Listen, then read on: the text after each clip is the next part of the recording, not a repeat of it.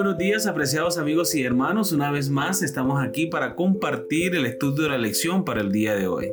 Qué bendición una vez más poder despertar, poder ver un día nuevo y saber que tenemos la palabra de Dios allí lista para que podamos aprender de ella, alimentarnos cada día, así como el Señor quiere para nosotros. Así que vamos a estudiar nuestra lección para el día de hoy. Con ustedes Stephanie Franco y Eric Colón. Bienvenidos.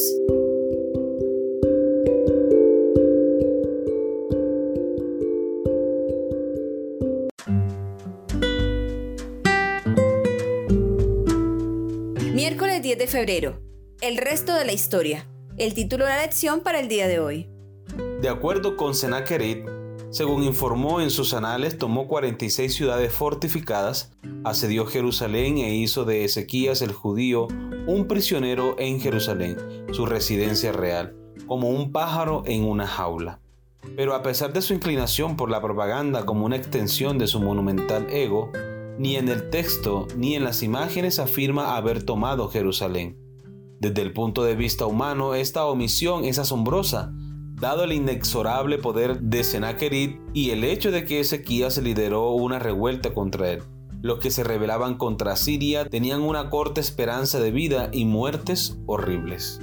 Los eruditos reconocen que, incluso si no tuviéramos registro bíblico, nos veríamos obligados a admitir que ocurrió un milagro. El hecho de que Sennacherib cubriera los muros de su palacio sin rival, con relieves, imágenes talladas, que representan vívidamente su exitoso asedio a Laquis, parece deberse a su necesidad de una estrategia para salvar las apariencias. Si no fuera por la gracia de Dios, estas imágenes habrían mostrado a Jerusalén.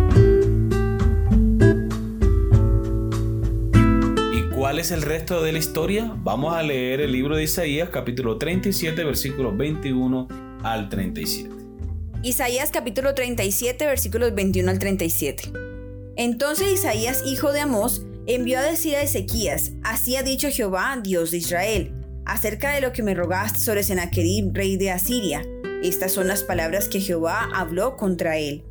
La Virgen, hija de Sión, te menosprecia, te escarnece. Detrás de ti mueve su cabeza la hija de Jerusalén. ¿A quién vituperaste y a quién blasfemaste? ¿Contra quién has alzado tu voz y levantado tus ojos en alto? Contra el Santo de Israel. Por mano de tus siervos has vituperado al Señor. Y dijiste, con la multitud de mis carros subiré a las alturas de los montes, a las laderas del Líbano. Cortaré sus altos cedros, sus cipreses escogidos. Llegaré hasta sus más elevadas cumbres, al bosque de sus feraces campos. Yo cavé y bebí las aguas, y con las pisadas de mis pies secaré todos los ríos de Egipto. ¿No has oído decir que desde tiempos antiguos yo lo hice, que desde los días de la antigüedad lo tengo ideado? Y ahora lo he hecho venir, y tú serás para reducir las ciudades fortificadas a montones de escombros. Sus moradores fueron de corto poder, fueron acobardados y confusos, fueron como hierba del campo y hortaliza verde, como heno de los terrados, que antes de sazón se seca. He conocido tu condición, tu salida y tu entrada, y tu furor contra mí, porque contra mí te airaste, y tu arrogancia ha subido a mis oídos. Pondré pues mi garfio en tu nariz y mi freno en tus labios, y te haré volver por el camino por donde viniste. Y esto te será por señal.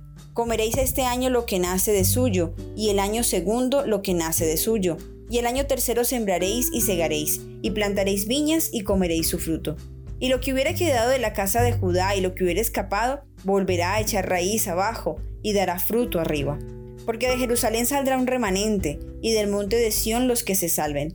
El celo de Jehová de los ejércitos hará esto. Por tanto, así dice Jehová acerca del rey de Asiria. No entrará en esta ciudad ni arrojará saeta en ella. No vendrá delante de ella con escudo, ni levantará contra ella baluarte. Por el camino que vino volverá, y no entrará en esta ciudad, dice Jehová. Porque yo ampararé a esta ciudad para salvarla, por amor de mí mismo y por amor de David mi siervo y salió el ángel de Jehová y mató a 185 mil en el campamento de los asirios. Y cuando se levantaron por la mañana, he aquí que todo era cuerpos muertos. Entonces Enaquerib, rey de Asiria, se fue e hizo su morada en Nínive. ¿Y cuál es el resto de la historia? La sorprendente respuesta del Señor al pedido de Ezequías. Dios envió a su ángel poderoso. Ezequías no tuvo que levantar ni una sola espada para defender la ciudad de Jerusalén. Sencillamente confió en el Señor y el Señor respondió la oración. Dice la Biblia que Dios envió a su ángel más poderoso y destruyó a los asirios. Y se cumplió la palabra del Señor. Senaquerit no levantó ni una espada, ni teró, ni una saeta en ese lugar. No podemos estar más seguros que en los brazos de nuestro Dios. Amén.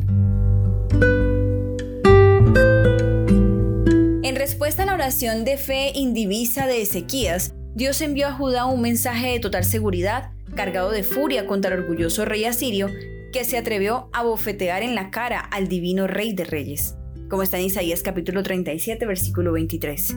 A continuación, Dios cumplió rápidamente su promesa de defender a Jerusalén. Una gran crisis requiere un gran milagro. Y este sí que fue grande. El número de muertos fue elevado a 185 mil, así que Sennacherib no tuvo más remedio que volverse a su casa donde encontró la muerte. El Dios de los hebreos había prevalecido contra el orgulloso asirio. El honor de Jehová había quedado vindicado a los ojos de las naciones circundantes. En Jerusalén, el corazón del pueblo se llenó de santo gozo. Además, si Sennacherib hubiera conquistado Jerusalén, habría deportado a la población, de tal manera que Judá habría perdido su identidad, al igual que Israel, el reino del norte. Desde esta perspectiva, no habría habido ningún pueblo judío en el que pudiera nacer el Mesías. La historia de este pueblo habría terminado allí mismo, pero Dios mantuvo viva la esperanza. Muy bien, hemos llegado a la pregunta final. ¿Qué le dirías a alguien que, aunque no crea en la Biblia ni en el Dios de la Biblia, hace esta pregunta? ¿Era justo que estos soldados asirios que les tocó nacer allí murieran en masa de esta manera? ¿Cómo entiendes personalmente las acciones del Señor aquí? Pues podríamos devolverle la pregunta a esta persona, ¿y era justo que estos soldados de salvajes, cierto? fueran de aldea en aldea, de población en población, sometiendo, matando, quemando, violando, haciendo cosas horribles a las personas solo por el deseo de poder, solo por el deseo de la victoria? Recuerden que Dios no es arbitrario en el momento de ejecutar sus juicios. El Señor concede oportunidad al pueblo. Había mandado el profeta Jonás que predicase en Nínive para que se arrepintiera el pueblo, y por un momento lo hizo. Sin embargo, volvieron a adorar sus dioses falsos y a blasfemar el nombre del Dios de los cielos. Esto era algo que Dios no iba a pasar por alto. Y dice la Biblia, el hombre que pecare, ciertamente morirá. Muy bien, queridos amigos y hermanos, hemos llegado al final de nuestra lección para el día de hoy. Esperamos haya sido de gran bendición para ustedes como lo ha sido para nosotros. Les esperamos mañana para una nueva lección. Que Dios les bendiga.